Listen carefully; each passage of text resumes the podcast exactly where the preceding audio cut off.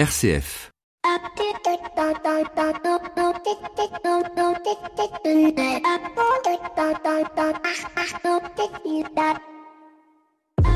Bonjour à toutes et à tous. Aujourd'hui, c'est la journée mondiale des malades, une journée parmi des centaines, mais qui, une fois par an, vient nous redire à la fois notre finitude, mais aussi notre incapacité à savoir tout maîtriser et l'impérieuse nécessité d'accueillir le lâcher-prise, car l'homme que je suis, les hommes et femmes que vous êtes, sommes tous convaincus que nous sommes immortels, ce qui du point de vue spirituel est vrai, mais faux du point de vue physique.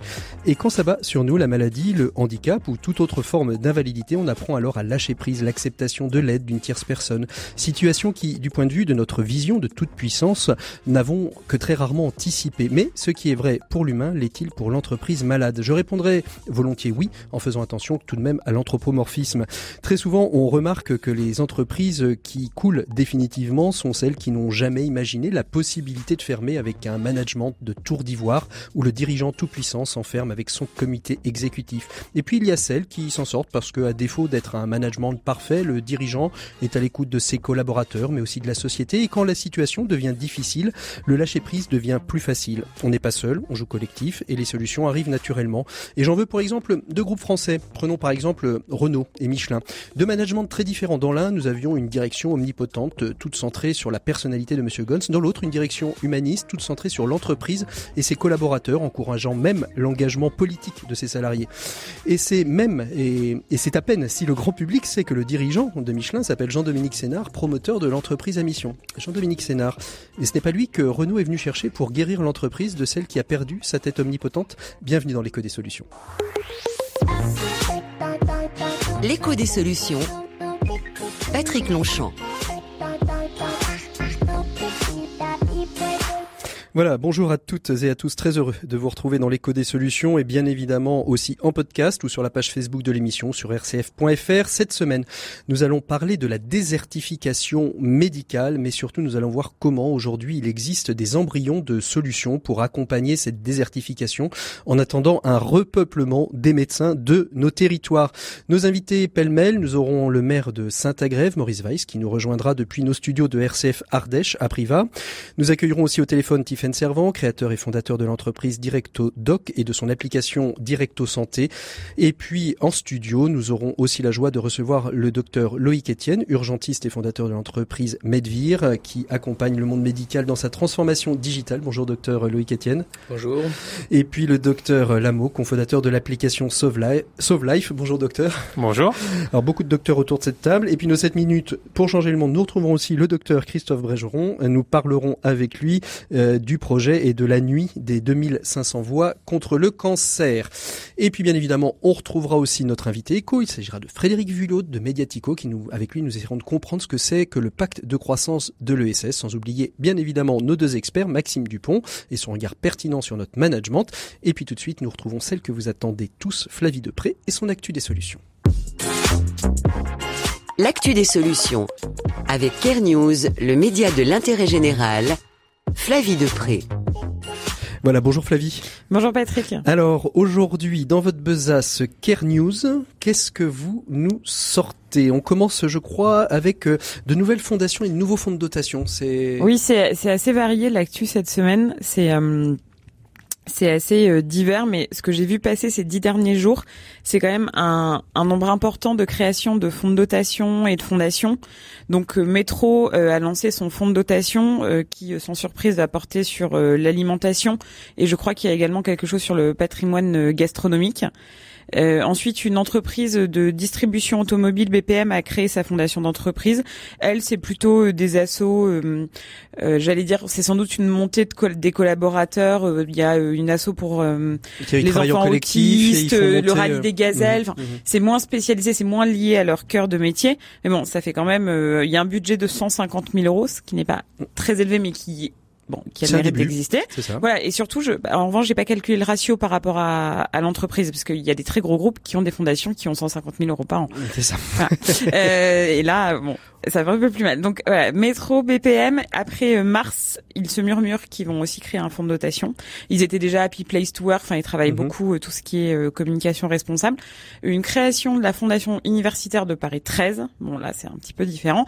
Et Neuf Lise a annoncé la création de sa fondation pour climat clients, c'est-à-dire pour placer les fonds philanthropiques de ses clients. C'est ça. Donc on, on, voit qu'il y a une véritable, un véritable engouement sur la création de fondations et de fondations. Bah, il y en avait, il y en a autant chaque année ou là c'est vraiment vous avez le sentiment bah, moi, que ça... enfin, si j'en parle, c'est vraiment parce que depuis dix jours, j'ai l'impression que chaque jour sa fondation, donc c'est pour ça que je tenais à le souligner. Alors deuxième actu, la Saint-Valentin solidaire, quelques bons petits cadeaux à faire à, à, sa chérie ou son chéri de manière solidaire. Bah, c'est-à-dire que quitte à rentrer dans le système de la, Saint-Valentin, autant faire le moins de mal possible à la planète et, et, au reste.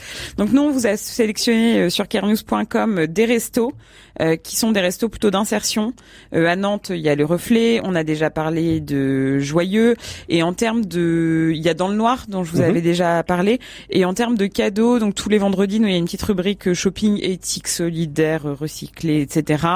Euh, dernier coup de cœur pour les hommes, des vêtements assez classiques mais qui mixent avec de la wax, ça s'appelle Ebra, c'est très joli. Et pour les femmes ou pour les hommes d'ailleurs, il n'y a pas de raison, il y a une marque éthique de joaillerie ça, c'est assez rare de trouver des bijoux dont le, minerai, euh, l'or et mhm. l'argent est, sourcé euh, éthiquement. Ça s'appelle GEM, J-E-M. C'est très bien, c'est très joli. J'aime, j'aime. Euh, vous êtes revenu du salon des entrepreneurs et vous avez vécu une table ronde dont vous voulez nous parler un petit peu. Ça vous a, ça vous a marqué? Bah, ça m'a marqué, oui déjà parce que j'étais au milieu de 10 000 personnes à la porte maillot à 8 heures du matin et que c'est vraiment très impressionnant. Non, plus sérieusement, en fait, le le groupe Aesio et le Move se sont euh, mis en partenariat pour sortir une étude qui a été menée par Harris Interactive sur la volonté des dirigeants d'entreprise, euh, qu'ils soient fondateurs ou, mhm. dirigeants, euh, sur d'agir pour euh, les défis sociaux, la transition solidaire. Donc bien sûr, sur en termes de volonté, bon bah tout le monde est toujours assez pour, mais ce qui est intéressant, c'est qu'ils ont creusé, qu'ils ont étudié des freins. Donc euh, frein financier, 48%, 24% une méconnaissance des acteurs. Donc en fait, ça permet d'affiner un petit peu sur ce qui bloque et sur la dichotomie entre on a envie de bien faire et voilà. Après, il y a ceux qui disent clairement qu'ils ont pas envie, donc au moins on est tranquille. Mais voilà. Et donc pour euh, témoigner et mettre un, peu, il y avait une table ronde d'entrepreneurs. Euh, il y avait euh, Jean Moreau de Phoenix, Eva Saadoun de Lita.co et, et Daphna Bouchnik de Logivité. Je sais pas si elle est déjà passée ici. Si, on a fait une émission portrait avec elle, avec Daphna. Très voilà. très belle. Derrière vos portes, un très bel ouvrage que je conseille. Voilà, incroyable Daphna. Et, et donc ils ont tous témoigné qu'en fait c'était possible de gagner de l'argent, de d'avoir un management euh, équilibré, d'essayer d'insérer et qu'il fallait euh, voilà euh, j'allais dire changer la norme, mais euh, c'est, ça, ça, vous a, en tout cas, ça vous a marqué. Alors, ce qui est, ce qui est très amusant, c'est, c'est votre dernière actu de cette semaine, c'est que au moment où euh, le Sénat détricote la loi Pacte et enlève la, la notion d'entreprise à mission, le BCG, le Boston Consulting Group, sort lui une étude pour dire que finalement les entreprises, elles seraient plutôt assez favorables à ça, c'est ça? Oui, en fait, le BCG a sorti une étude, mais avant, donc la, semaine dernière, je crois, en début de semaine dernière, sur la raison d'être, mhm. donc le purpose américain de l'entreprise. Voilà, et c'est euh, et donc et donc il y a une, quand même deux tiers des membres de comité de direction et de Comex qui disent que c'est important, que c'est stratégique. Et au moment où on sort cette étude et où on dit, mais après, bon, encore une fois, c'est facile de répondre oui, c'est mhm. plus difficile de mettre en œuvre. Mais euh, voilà, le, le Sénat, mais ça peut-être que vous en parlerez avec euh, avec Frédéric, détricote un peu la, la raison d'être de, de la loi PAC. Donc c'est juste la voilà, est-ce que c'est parce que c'est une non volonté Est-ce que c'est parce que administrativement, législativement, c'est difficile? Mais en tout cas, il y a une volonté euh, dans les sondages. Merci beaucoup, Flavie. On se retrouve la semaine prochaine pour euh, l'actu de vos solutions. Euh, il est temps de retrouver notre invité éco de cette semaine. Il s'agit de Frédéric Villaude, rédacteur en chef du magazine web Mediatico. On le retrouve tout de suite. L'invité éco, Patrick Longchamp. Frédéric Villaude, bonjour. Vous êtes donc rédacteur en chef de Mediatico. Vous avez euh, récemment euh, publié sur votre site un dossier sur la notion, euh, sur le pacte de croissance dans l'économie sociale et solidaire. On l'a plusieurs fois évoqué de manière assez, assez soft et je trouvais intéressant de pouvoir revenir sur cette question du pacte de croissance de l'ESS, de l'économie sociale et solidaire. Rapidement, avant de parler du pacte de croissance, quel est un petit peu le poids de l'ESS dans l'économie française? Bah, le poids de, l'économie sociale et solidaire, euh, c'est 14% de l'emploi privé en France, c'est 9,5% du PIB. Donc c'est relativement volumineux quand même. Euh, ça ne se voit pas tellement en réalité dans l'économie française parce que le secteur est assez éclaté entre les associations employeurs, les associations non employeurs aussi d'ailleurs, Mhm. les coopératives, les fondations, les mutuelles.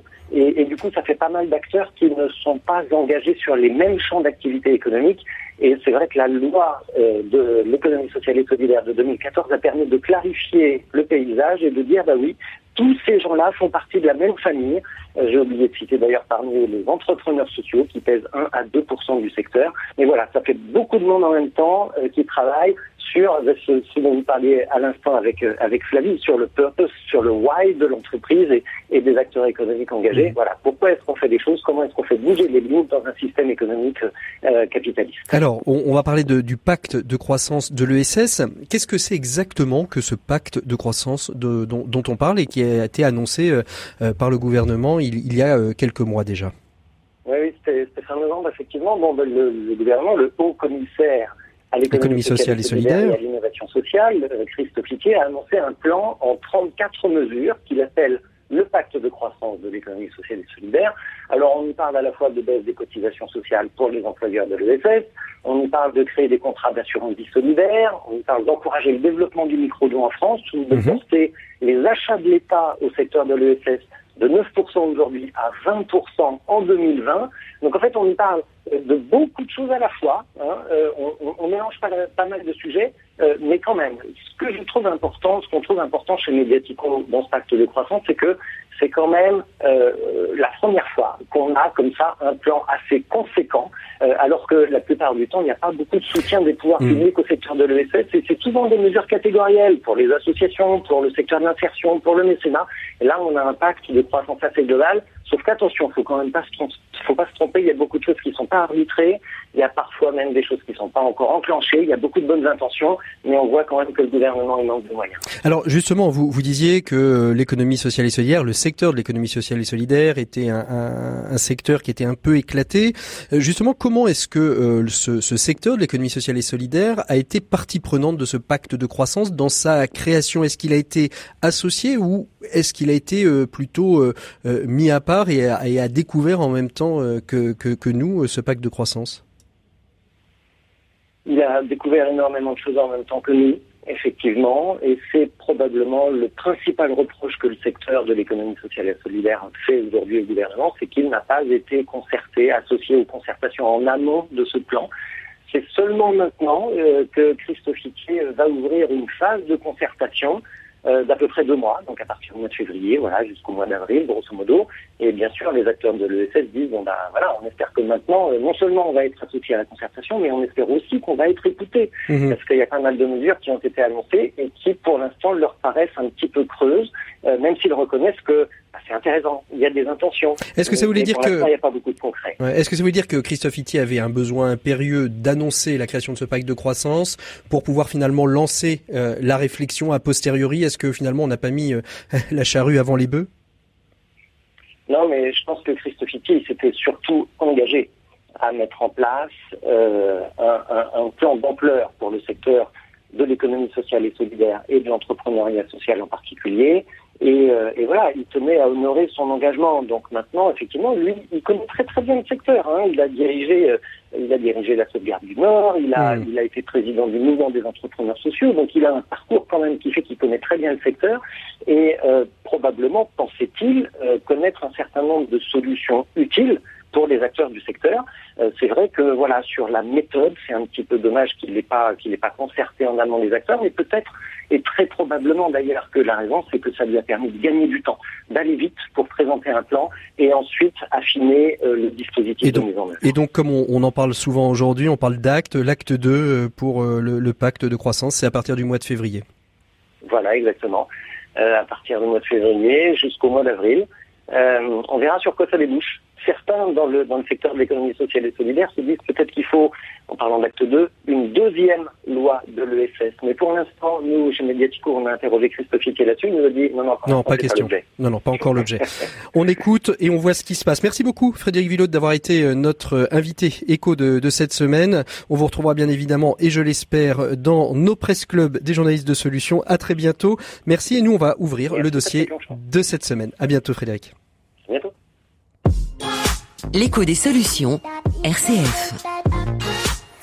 Voilà, eh bien, on ouvre ce dossier de l'écho des solutions. Je vous les ai tous présentés tout à l'heure, euh, nos cinq euh, invités euh, qui sont avec nous aujourd'hui. On va parler de désertification médicale, mais aussi de comment sauver des vies, comment faire face grâce aux nouvelles technologies à cette problématique qui impacte la vie des territoires et notre quotidien. Je rappelle que nos invités sont le maire de la commune de Saint-Agrève en Ardèche. Alors, est-ce que Maurice Weiss est avec nous aujourd'hui? Est-ce qu'il est arrivé dans les, studios de, de Priva?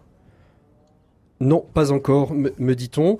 Euh, Tiffen Servant qui lui va nous rejoindre par téléphone d'ici euh, quelques instants, et puis euh, nos deux invités, euh, Loïc Etienne et le docteur Lameau, qui vont nous parler. On va commencer un petit peu avec vous. Alors, en attendant que, que le maire de, de, de Saint-Agrève nous rejoigne, la désertification médicale en pleine ville, est-ce que ça existe ou pas? Oh Oui, docteur Lameau. Oui, très clairement. ce matin, il y a eu le rapport de l'ARS de la région qui, qui a été publié.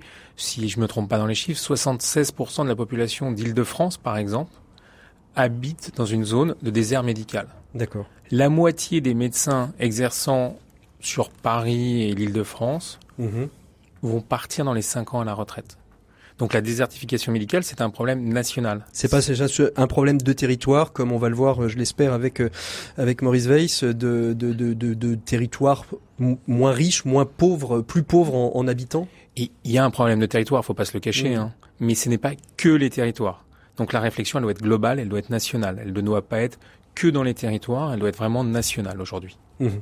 Alors comment comment on, travaille sur un secteur comme Paris euh, la question euh, de, de, la désertification médicale? Est-ce que d'abord aujourd'hui euh, on voit j'ai pas mal d'amis qui me disent moi j'ai beaucoup de médecins généralistes qui me disent bah non moi je prends pas de nouveaux je prends pas de nouveaux patients. Il y a, y a une sorte de il y a une forme de surmenage aujourd'hui chez chez les médecins généralistes et peut-être spécialistes aujourd'hui?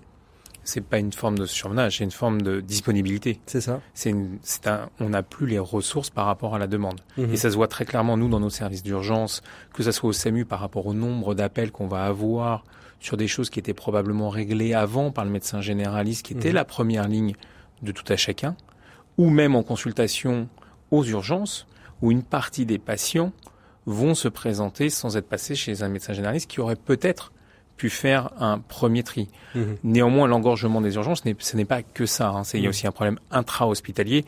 Il y a plusieurs problèmes en parallèle, mais c'est un fait.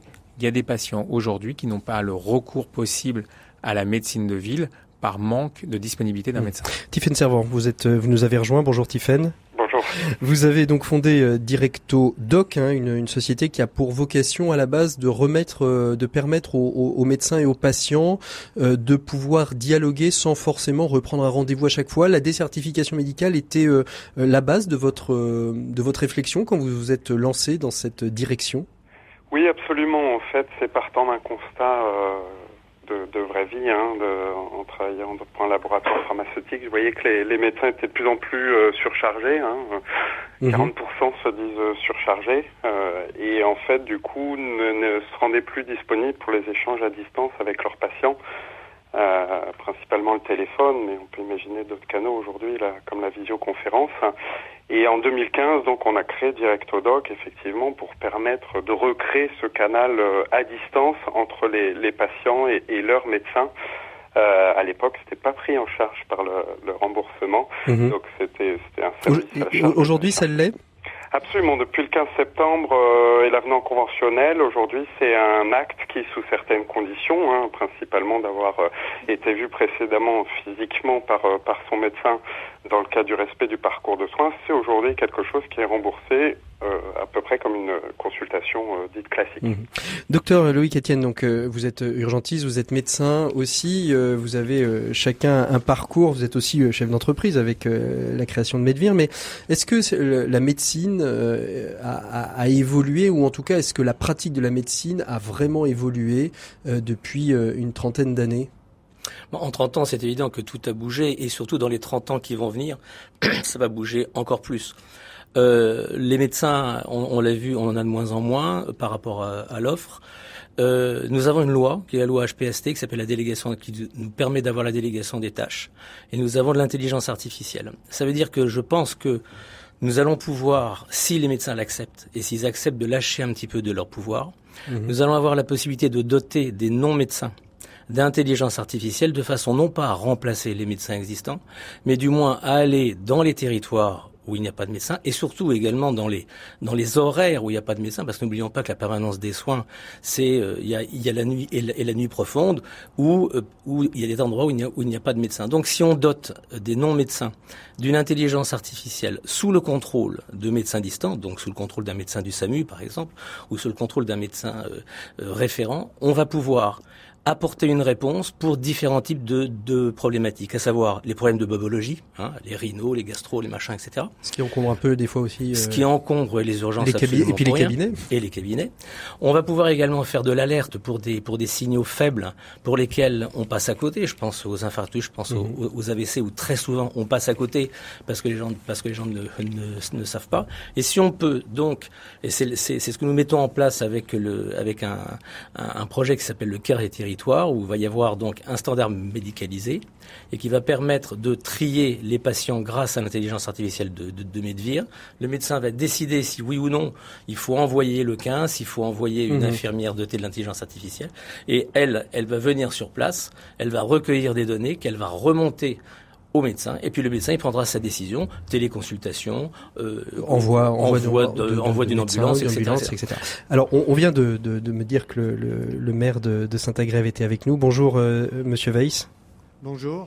Merci beaucoup donc d'être avec nous. Hein, je rappelle depuis euh, nos studios de, Saint-Privat, RCF euh, Ardèche. On vient de, de lancer un petit peu l'émission sur le thème donc justement de la désertification médicale. Vous, euh, Monsieur le Maire, si j'ai bien compris, votre commune a vu en quelques années fondre ses médecins généralistes. Vous y étiez trois il y a encore quelques années. Aujourd'hui, dans quelques mois, ils seront plus qu'un, plus on va dire, un médecin âgé de, plus de 80 ans qui n'a jamais vraiment pris sa retraite. Euh, qu'est-ce que vous mettez en place aujourd'hui? Quel constat vous faites sur euh, cette raréfaction des médecins alors que votre ville est plutôt dotée euh, d'atouts pour faire venir des médecins? Oui, bien, écoutez, le constat, c'est c'est un constat un peu, j'allais dire, dramatique parce que mhm. le départ d'ici un peu moins d'un mois maintenant d'un médecin euh, va nous laisser dans une situation difficile, à la fois bien sûr pour euh, la patientèle qui était la sienne, mais euh, surtout aussi pour les gardes et également pour l'EHPAD, puisque ce médecin suivait une partie de résidents qui, demain, il n'y a pas de solution a priori pour assurer ce suivi. Mmh. Donc nous sommes en recherche bien sûr très active, nous sommes mobilisés par tous les moyens, mais euh, connaissant euh, la difficulté que cela euh, représente aujourd'hui de trouver un médecin qui veut s'installer dans des secteurs comme les nôtres, même si il y a beaucoup d'atouts, mais néanmoins ça, grève. Qu'est-ce qui fait que euh, on puisse donner là, en profitons euh, de, de l'antenne pour donner envie euh, à un jeune médecin ou moins jeune d'ailleurs de, de venir s'installer à Saint-Agrève bah, si vous voulez, on est dans une commune de 2500 habitants. On a beaucoup de beaucoup d'actions, beaucoup de services. on a de l'éducation, hein, des écoles. On a un petit hôpital. On a beaucoup d'actions en termes culturels qui sont développées à travers un centre social et puis aussi avec la communauté de communes un certain nombre euh, d'éléments qui sont intéressants, des activités euh, sportives aussi euh, qui sont nombreuses et un paysage, un lieu qui est assez magnifique. Hein. Nous avons des activités, nous avons, on peut venir jouer au golf près de chez nous, on peut faire plein de choses et c'est plutôt agréable à vivre. Mais on est quand même en milieu rural. Alors justement, euh, la question, euh, la question que, que, je me pose, c'est vous avez certainement rencontré de potentiels futurs médecins.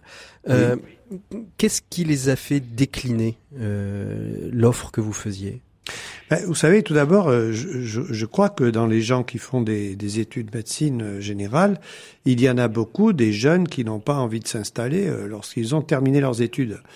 Beaucoup soit partent sur d'autres directions, et soit, euh, enfin ceux que j'ai rencontrés en tout cas c'était le cas, mais je crois qu'il y en a beaucoup comme ça, euh, ont envie de faire euh, pendant toute une période, souvent font des remplacements euh, pour euh, disposer de, de, de, temps libre aussi, et puis pour finalement faire un peu le tour de, du pays et regarder peut-être l'endroit qui serait le plus propice à leur installation future si jamais ils l'envisagent un jour.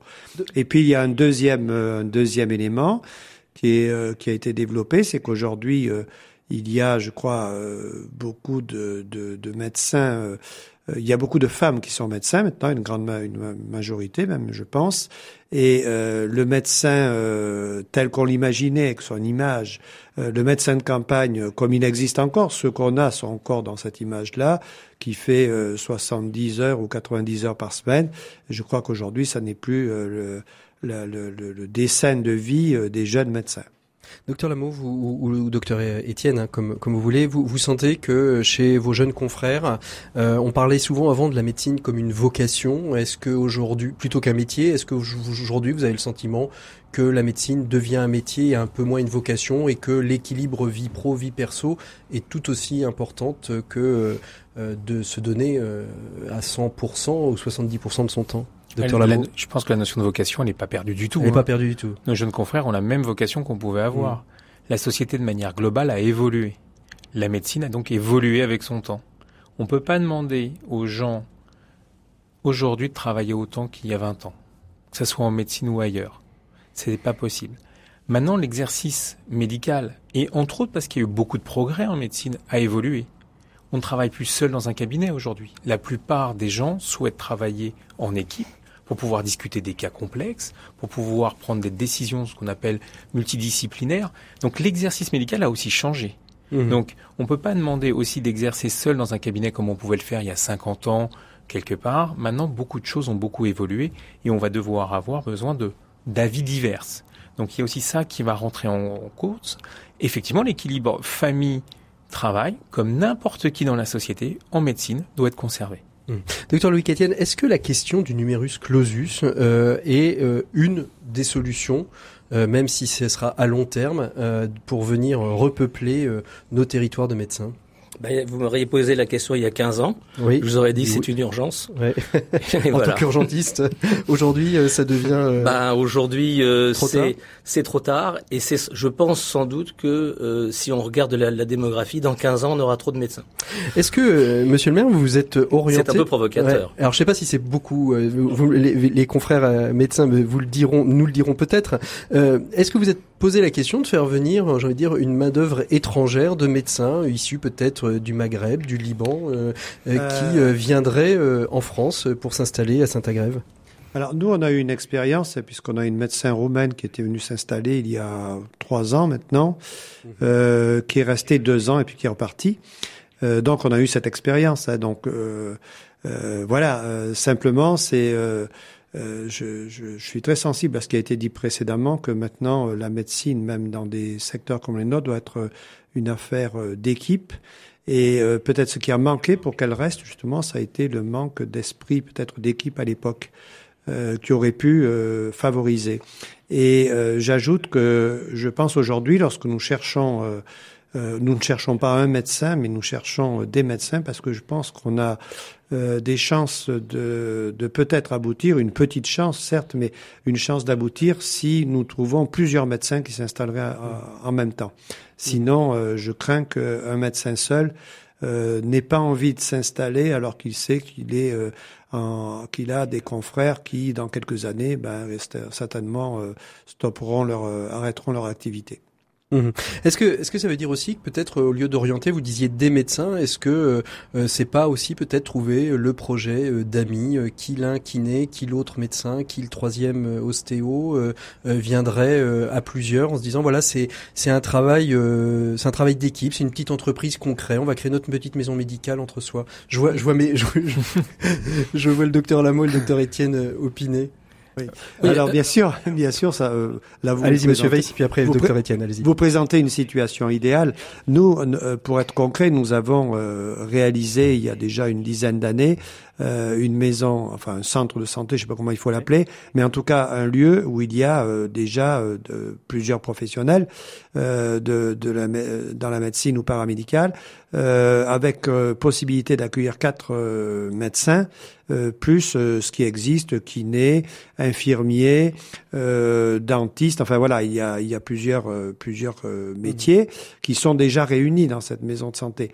Et, et bien évidemment, je pense que si, si moi demain j'ai fait appel, nous, nous mhm. faisons appel à tous ceux qui veulent venir s'installer. Évidemment, ils seront les bienvenus s'ils viennent à l'équipe. Et c'est un peu ce qu'on a eu l'occasion de suggérer aux échanges qu'on a pu avoir avec des jeunes médecins.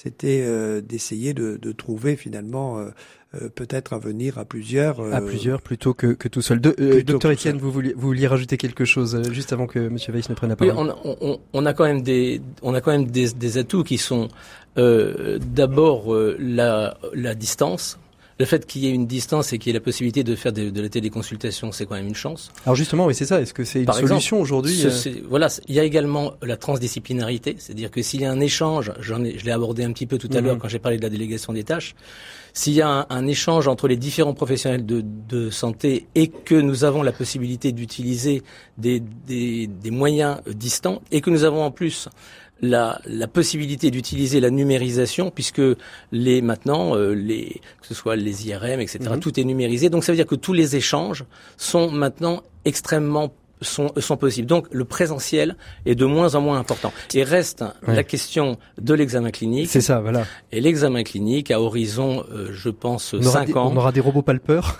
Bien sûr, mais bien sûr. Non, tactiles et palpeurs qui permettront de donner... mais non, mais c'est déjà vous vous, vous, vous, regardez ce qu'il y a des il y a, il y a des des euh, vous, avez, vous avez des expériences qui sont faites par le par le Leti euh, à Grenoble. Vous avez des des stétos intelligents. Vous avez des électros intelligents. C'est-à-dire qu'à terme, on je pense que l'examen clinique sera sans doute perdra de, son importance. Par contre, mhm. la place de la relation médecin-patient sera essentielle, et c'est quelque chose qu'il faut défendre. Mhm. Si vous voulez, je pense qu'il faut, faut pas partir dans des fantasmes. Il faut privilégier la relation médecin-patient parce que c'est grâce à elle que l'on soigne et c'est grâce à elle que l'on guérit. Alors, je suis sûr que Tiffen est en train de, d'opiner de, de, la tête en nous écoutant. Vous intervenez quand vous voulez, Tiffen. Hein, N'attendez pas que je vous donne la parole. Euh, je pense que vous opinez en disant parce que finalement vous finalement vous faites un petit peu ce lien entre ce que vient de dire le, docteur Étienne, c'est-à-dire à la fois euh, vous récupérez toute la donnée qu'on vous donne. Alors je pense à Directo Santé hein, qui s'adresse davantage aux hôpitaux et, aux propositions ambulatoires, et puis en même temps vous créez le lien aussi avec le patient. Hein. C'est ça. Vraiment, il faut imaginer la, santé à distance comme une, une, santé de qualité. Comme ce qui a été dit précédemment, c'est une, une médecine qui est beaucoup plus basée sur l'écoute et le questionnement du patient. Euh, en l'absence de, de, de, contact physique, en fait, on surcompense en questionnant et en abordant des sujets qui n'auraient pas forcément été euh, abordés euh, quand une, lors d'une consultation mmh. traditionnelle. Et on a des on a des psychiatres qui nous disent qu'à l'issue d'une journée de téléconsultation, ils sont encore plus fatigués qu'une journée normale parce que le fait d'avoir la visio mmh. fait qu'il y a toujours un contact visuel, visuel et toujours un questionnement qui est euh, qui est relancé de part et d'autre. Et mhm. c'est finalement une médecine euh, basée sur l'écoute et qui a qui a toute sa place mhm. évidemment en, complément euh, de consultation alors, traditionnelle. Alors parlez-nous un petit peu de Directo Santé. Directo Doc, on l'a abordé. Hein, c'est vraiment la relation patient-médecin. Directo Santé, c'est aussi permettre, si j'ai bien compris, à des patients de rentrer sereins chez eux après une, une opération en ambulatoire essentiellement, mais peut-être d'autres opérations. C'est ça, la philosophie est toujours la même, c'est du soin à distance avec des soignants qui connaissent le, le patient. Hein. Pour nous, euh, je dirais, ça c'est euh, distinct de, de services où on peut avoir un, un médecin qui nous connaît pas, certes mhm. assez rapidement, qui peut répondre à un certain nombre de questions, mais où il n'y a pas forcément la, la, connaissance mutuelle qui permet de poser euh, euh, un diagnostic de manière de manière plus fiable.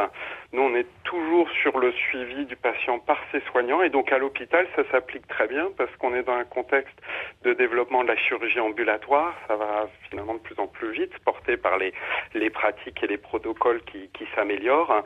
Et finalement, si un patient reste peu de temps à l'hôpital, eh ben il faut compenser par euh, du suivi à distance.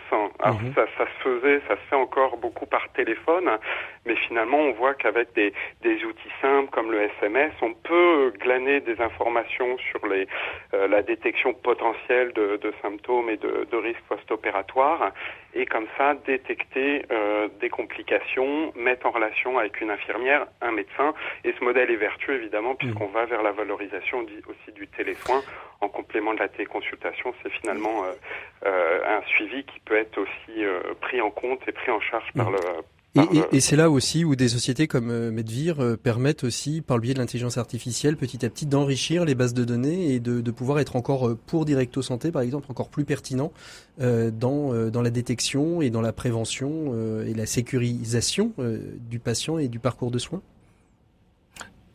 Docteur Etienne oui, oui. Pas, puisque vous parliez de oui, effectivement, c'est, c'est en fait euh, la, 87% euh, de la médecine, c'est de l'interrogatoire. Mhm. Et l'interrogatoire, ce sont des questions. Et des questions, ça peut être posé au téléphone, ça peut être posé n'importe où. Et j'ai bien aimé ce que vous, ce que disait votre Tiffen, euh, euh quand, euh, quand il parle de la compensation par l'écoute. C'est vrai que par exemple quelqu'un qui, qui, est aveugle compense par un excès de un excès d'audition. Et ben nous c'est mm. exactement pareil. Comme nous n'avons pas le présentiel et comme nous n'avons pas la, la possibilité d'avoir le contact physique, on va surcompenser grâce à une écoute encore plus active, donc une écoute plus pertinente, donc avec des données. Et c'est ça qu'on appelle les smart data. Mais ça, ça nous emmène un petit peu plus loin. Un petit peu plus loin. On en fera peut-être un jour euh, une, émission uniquement sur la smart data. Euh, docteur Lameau, vous, vous avez lancé euh, une application, vous avez cofondé une application qui s'appelle Sauve Life. D'ailleurs, vous venez de recevoir un prix au CES de Las Vegas euh, pour euh, pour cette application. Alors, vous, vous êtes un petit peu dans l'entre-deux. Vous êtes vous n'êtes pas sur la question vraiment de la désertification médicale, mais dire comment est-ce qu'on peut rapprocher le citoyen des gestes qui sauvent. finalement, c'est entre le secouriste et les premiers soins d'urgence. Exactement, mais on a un point commun tous. Oui. C'est que le digital et vient aider. Mhm. Attention, il, ne remplace pas, il ne solutionne pas, il aide. Il aide. Exactement ce qui vient d'être dit par Tiffen, c'est extrêmement intéressant. C'est que le digital est un outil pour permettre un meilleur suivi d'un post-opératoire d'ambulatoire. Il ne remplace pas ce suivi. Mhm. Mhm. Il ne se substitue pas ou on n'invente pas quelque chose. Le digital vient aider. Et Sauve vient tout à fait dans cette idée-là faut bien comprendre qu'en France, on a un problème majeur de santé publique, c'est l'arrêt cardiaque, c'est 50 000 morts par an, c'est la deuxième cause de mortalité, c'est donc énormément de morts, avec seulement 5% de survivants. Alors ça, c'est terrifiant, euh, mais est-ce qu'il c'est une fatalité? Non. Parce qu'on a un paramètre. Une minute sans massage cardiaque, c'est 10% de survie en moins. Nos secours professionnels, dont je fais partie, on arrive en 13 minutes en moyenne sur le territoire avec mmh. une grande disparité. En ruralité, on sait que c'est beaucoup plus. Et donc notre idée, c'est de dire il faut qu'un citoyen il intervienne avant. Et quand vous regardez aujourd'hui, ben, il y a des fois des gens dans une rue à côté qui étaient prêts à aider, mais, ils ils sont pas au courant. Mhm. Et c'est là où le digital va nous aider. Alors justement, qu'est-ce qui se passe? Je, je, je suis euh, Monsieur Lambda, j'entends l'émission. La première chose, vous allez vous inscrire sur Sauve Life. Voilà. C'est disponible sur Android et iOS. Vous remplissez le petit questionnaire. Que vous soyez formé ou non, vous pouvez vous inscrire. Alors c'est mieux d'être formé. Allez vous former. Je, voilà, allez-y. C'est toujours mieux. C'est toujours mieux. Maintenant que vous n'êtes pas formé, vous allez pouvoir nous aider à sauver une vie quand même. Donc je m'inscris, j'accepte la géolocalisation en permanence, n'ayez pas peur pour les datas, c'est protégé et compagnie. Et un jour, il va y avoir un appel au 15 pour un arrêt cardiaque. Et là, on va géolocaliser tous ceux qui sont dans le coin. Exactement. On n'oublie pas d'envoyer les secours traditionnels, pompiers, SAMU, mmh. en même temps. Et on va géolocaliser. C'est-à-dire qu'autour de cet arrêt cardiaque, on va chercher les gens qui sont à 10 minutes à pied. Et là, les gens qui sont à 10 minutes à pied vont recevoir une notification, un SMS, une notification. Et s'ils sont disponibles, ils vont dire je peux aider. Et là, Sauve Life va vous guider sur place via un GPS et le SAMU via Sauve Life va venir en contact avec vous pour vous instruire sur les gestes qui sauvent.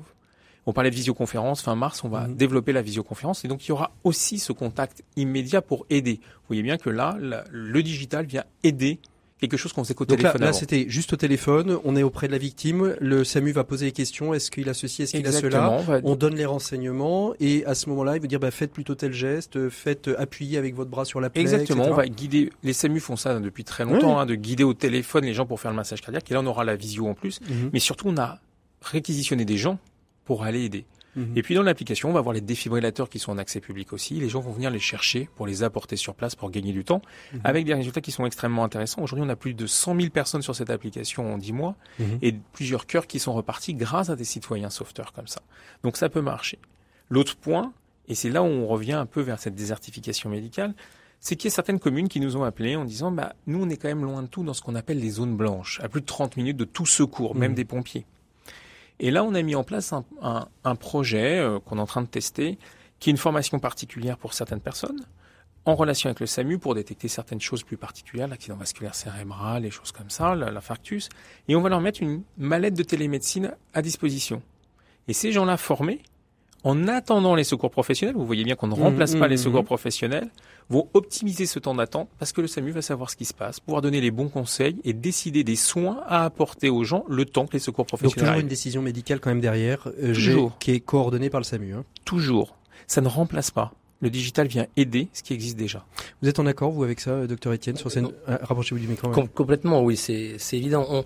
euh, le, le, rôle du digital est, est d'abolir des distances, euh, de récupérer de la, de la donnée, de donner de la pertinence également. Parce que euh, on est on est tous, enfin, enfin, les médecines est très opérateurs dépendants. Et vous avez euh, des médecins qui, qui pour, pour lesquels euh, qui, qui sont qui sont des, des, des, médecins efficaces, et vous en avez qui, qui ne sont mm. pas. Vous avez des gens qui sont efficaces et non, et, et, et d'autres non. Et l'intérêt d'avoir la, la, euh, la, conjonction d'une intelligence artificielle avec des objets connectés et avec une initiative comme Sauve Life où on, où on, peut effectivement avoir des, des, des intervenants qui, qui prennent les, les choses en main ben ça, ne, ça, ne, remplace pas le SAMU quand il arrive, ni le médecin quand il est là, mhm.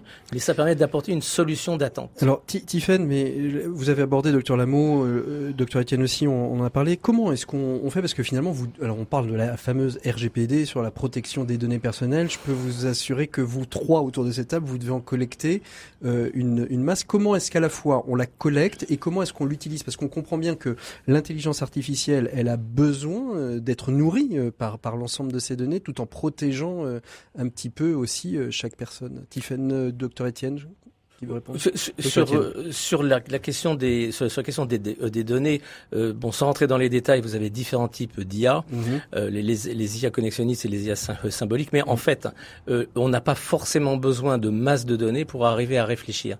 Un système, un, un, un, système expert, par exemple, qui, qui, qui fait du raisonnement médical, n'a pas besoin de centaines de, de, de milliers de données. Mhm. Il a besoin d'avoir été bien pensé au départ.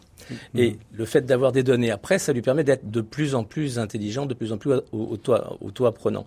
Et les RGPD, ne, si effectivement elles bloquent euh, toutes les toutes les machines, bah c'est vrai qu'on on aura des problèmes. Parce qu'il faut il faut aussi sécuriser, Tiffen, il faut aussi sécuriser euh, les, les, les clients, euh, vos alors les clients qui peuvent être les médecins, les, les, les mutuelles de santé, mais aussi les patients de la protection de ces données qui sont données des données sensibles pour certaines. Oui, je pense, je pense plus il faut vraiment être très très vigilant à, à, à, ce que les, les, les gens qui utilisent ce type de solution aient confiance dans dans ce qu'ils utilisent.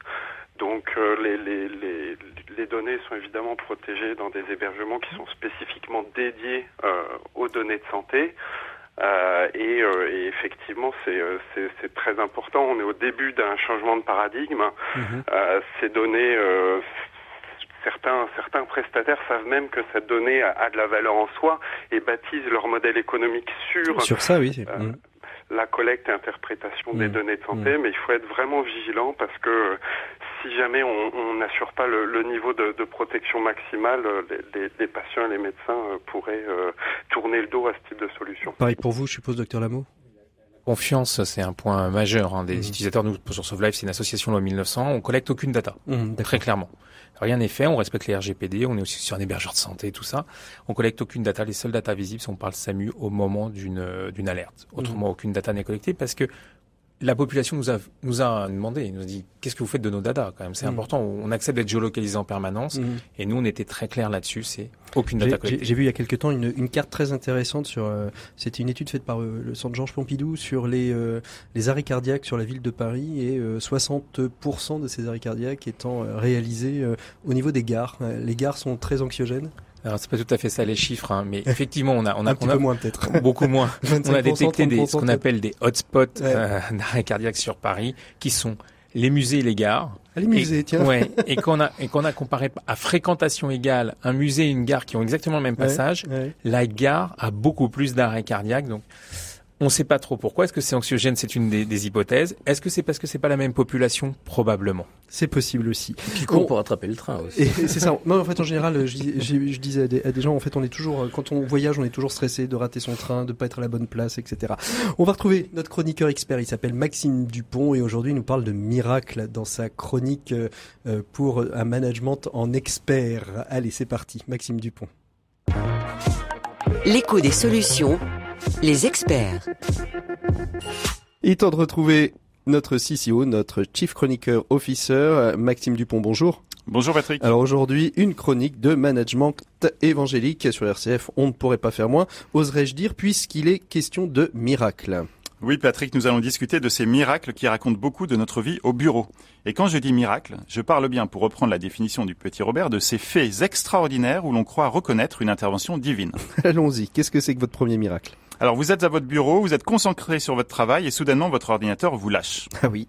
Oui. Vous appelez immédiatement l'outline, un technicien décroche rapidement, vous demande s'il peut prendre la main sur votre ordinateur et résout le problème en deux minutes. Vous pouvez recommencer à travailler Miracle. Miracle, oui, c'est un miracle, puisque l'enchaînement normal des événements aurait dû être le suivant. Votre ordinateur vous lâche, vous ne parvenez à joindre la hotline qu'au bout du troisième appel. Le technicien vous demande si vous avez bien fait contrôle Alt Supre et débrancher et rebrancher votre ordinateur. Il essaie une manip improbable, vous annonce qu'il va devoir faire passer un technicien le plus tôt possible, comprendre après-demain et vous remercie surtout de répondre au questionnaire de satisfaction service qui va vous être envoyé par mail. Je vois très très bien, on y passe tous. Alors, on passe au deuxième miracle que vous avez sélectionné. Oui, allons-y, vous avez organisé une conférence téléphonique avec des collègues à l'étranger. Vous avez envoyé l'adresse du site auquel se connecter, le numéro à appeler, votre présentation est prête, la conférence va commencer. Et là Miracle. Miracle. Vous réussissez à, à lancer la conférence, tout le monde s'est connecté en temps et en heure, chacun voit l'écran de votre ordinateur que vous partagez. Vous entendez chacun clairement, personne ne passe le coup de fil depuis un bar ou une station de métro, et vous discutez pendant le temps imparti du sujet à l'ordre du jour. Alors, miracle vraiment? Miracle vraiment puisque la situation normale hors intervention divine, vous la connaissez. Personne n'est connecté à l'heure, au moins deux participants vous écrivent des mails parce qu'ils n'entendent qu'une musique d'ascenseur, l'un vous annonce qu'il ne peut pas rester plus de dix minutes, l'autre vous appelle depuis quelque chose qui ressemble à une piste d'aéroport ou à un concert d'électro, un troisième vous coupe parce qu'il n'a pas compris pourquoi il est là, etc., etc. Allez, un petit dernier pour la route. Ça fait pas de mal. Finissons en apothéose. C'est aujourd'hui le jour J de votre grosse réunion, une réunion très importante pour vous. Vous avez préparé votre intervention comme jamais. Vous avez 232 slides prêts, sans compter les fameux backups qui représentent un nombre deux fois plus important de slides, on ne sait jamais. vous avez répété votre présentation, vous avez même préparé quelques blagues pour détendre l'atmosphère. Blagues que vous avez eu la bonne idée de partager avec votre voisin de bureau qui a heureusement réussi à vous dissuader de les placer.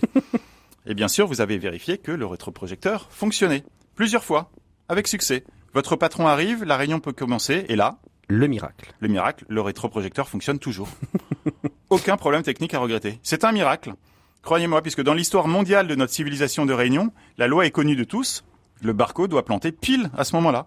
Et vous allez perdre toute contenance en bredouillant que ça marchait très bien il y a deux minutes, en appuyant frénétiquement sur FNF7 pendant de longues minutes, en priant Dell et Toshiba pour que ça fonctionne, pendant que votre collègue vous souffle essaye FNF5 et que vous en êtes réduit à placer la fameuse blague censurée.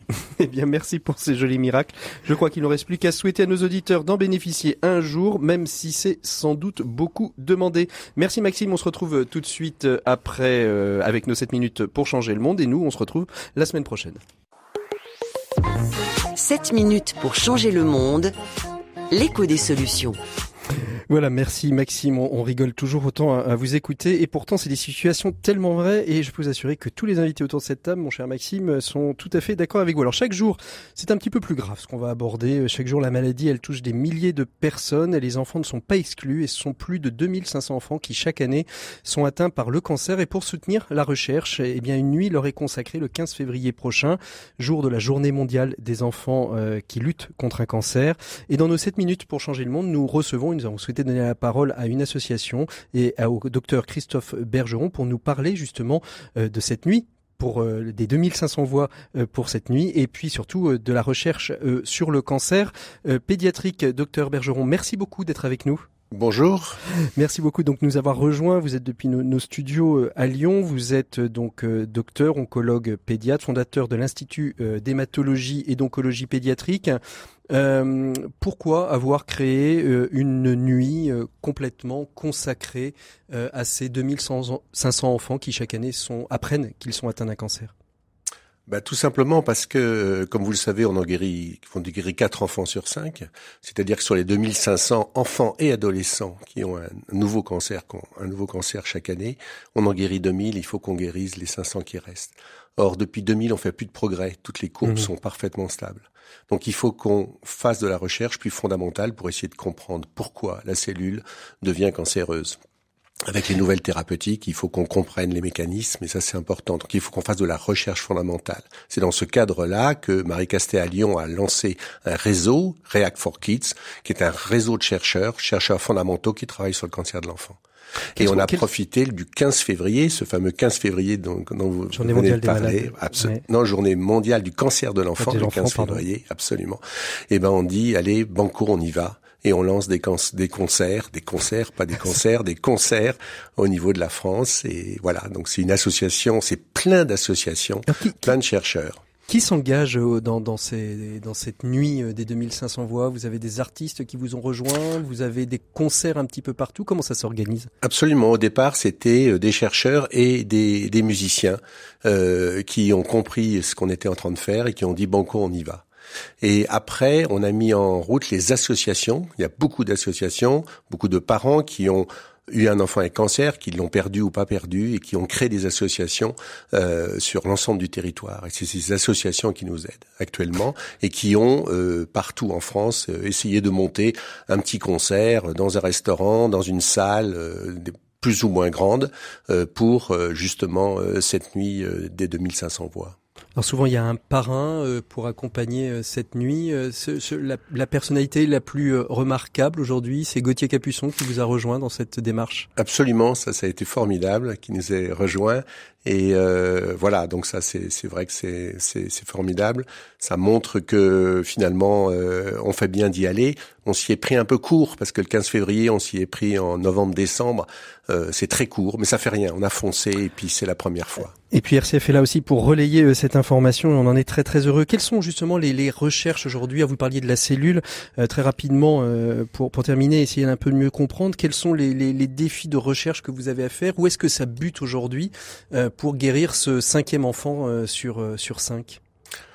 Bah, ça bute, on, a par exemple le gliome infiltrant du tronc, c'est 0% de guérison parce mmh. qu'on ne peut pas opérer le tronc cérébral. On peut pas l'irradier parce que c'est pas radiosensible et c'est pas chimiosensible. Donc les droits armes classiques ne marchent pas. Donc il va falloir qu'on trouve autre chose au niveau des mécanismes cellulaires de cancérisation. Or, on sait maintenant qu'il y a des thérapeutiques ciblées qui arrivent. Thérapeutiques ciblées, c'est simplement ouvrir ou fermer un interrupteur qui est au niveau de la cellule, qui doit être ouvert ou fermé. Donc, mhm. s'il est ouvert, il y a le cancer qui se déclare, ben, il faudrait le refermer, etc. Mais on s'aperçoit que c'est pas si simple. C'est pas un interrupteur qui est ouvert ou fermé, c'est qu'il y a plein d'interrupteurs. Et mhm. on s'aperçoit que derrière ces interrupteurs, il y a des réseaux extraordinaires dans la cellule, avec des chintes, etc., qui fait que ça devient compliqué. Et c'est dans ce cadre-là que les chercheurs ont besoin de nous expliquer un peu comment ça fonctionne et pourquoi la cellule s'est cancérisée. Et, un, enfant fonctionne différemment d'un adulte dans la, thérapie, dans les, moyens à mettre en œuvre pour la guérison? Alors dans la thérapie, euh, du fait que c'est les cancers de l'enfant sont, sont très différents des cancers de l'adulte, les cellules prolifèrent extrêmement rapidement et c'est pour ça qu'on a profité de la chimiothérapie. Mmh. Mais pour ceux qu'on guérit pas actuellement, euh, vraisemblablement, euh, le développement d'un cancer chez l'enfant est très différent du, du développement d'un cancer d'adulte, parce que ce sont des cancers qui sont différents, et que dans ce cadre-là, ça vaut vraiment le coup de travailler sur euh, ces cellules cancéreuses de l'enfant. On, arrive aujourd'hui à travailler en, interdisciplinarité, euh, j'ai envie de dire locale, peut-être en France, oui, mais aujourd'hui avec les autres labos de recherche, on parlait euh, pendant l'émission de tout ce qui était intelligence artificielle. Je suppose que ces, recherches euh, au niveau mondial, elles sont mises en commun pour permettre à chacun de travailler ensemble dans la même direction, ou ça reste encore des, des histoires de labos? Alors, c'est encore des histoires de labo et c'est pour ça que Marie Castet a créé ce collectif pour mettre tous les chercheurs ensemble. Il faut savoir, puisque vous avez parlé de ça, c'est que euh, actuellement, on est capable de prendre un échantillon tumoral, de le mettre dans une grosse machine et de sortir les séquences complètes de, de l'ADN, euh, le transcriptome, etc., et d'avoir des big data derrière. Ça, c'est pas de la recherche, c'est une machine qui nous fait ça. Mais derrière, il y a toute l'analyse à faire avec des bioinformaticiens, et là, c'est vraiment de la recherche. Merci beaucoup euh, Christophe Bergeron d'avoir été avec nous comme euh, invité de ces 7 minutes pour changer le monde. Je rappelle donc à tous nos auditeurs que le 15 février peuvent se rendre un petit peu partout, à Toulouse, à Lyon, à Bordeaux, à Nantes pour écouter des concerts. Il y en a plein d'autres. Hein. Vous retrouvez tout ça sur la page Facebook 2000 euh, nuits pour 2500 voix. merci beaucoup. Nous, on se retrouve tout de suite pour clore cette émission. On arrive tranquillement à son terme. Merci docteur. Merci. L'écho des solutions Patrick Longchamp. Voilà, donc il n'y a que des médecins et, et Tiffen qui est au téléphone et qui nous écoutent. En effet, c'est toujours assez euh, prégnant. Quels sont vous vos espoirs pour la, médecine, euh, la médecine à venir, euh, les quelques les quelques années qui viennent? Très rapidement, docteur Lameau, pour conclure. Ah, attention, on n'a plus, on a plus Tiffany au téléphone, c'est pas grave, et on remonte le micro. Allez-y, docteur. Bah là, puisqu'on est dans le digital, effectivement, c'est euh, l'intelligence artificielle, le digital, qui très réellement vont, vont nous aider euh, mhm. probablement en médecine et faire des progrès euh, sur certaines compétences, mais vraiment le digital au service de la médicale. Et pour vous, euh, docteur Étienne? La thérapie génique, les imprimantes biologiques, ah, les imprimantes biologiques, ah ouais, l'intelligence artificielle, c'est bien, ça nous met plein de sujets d'émission.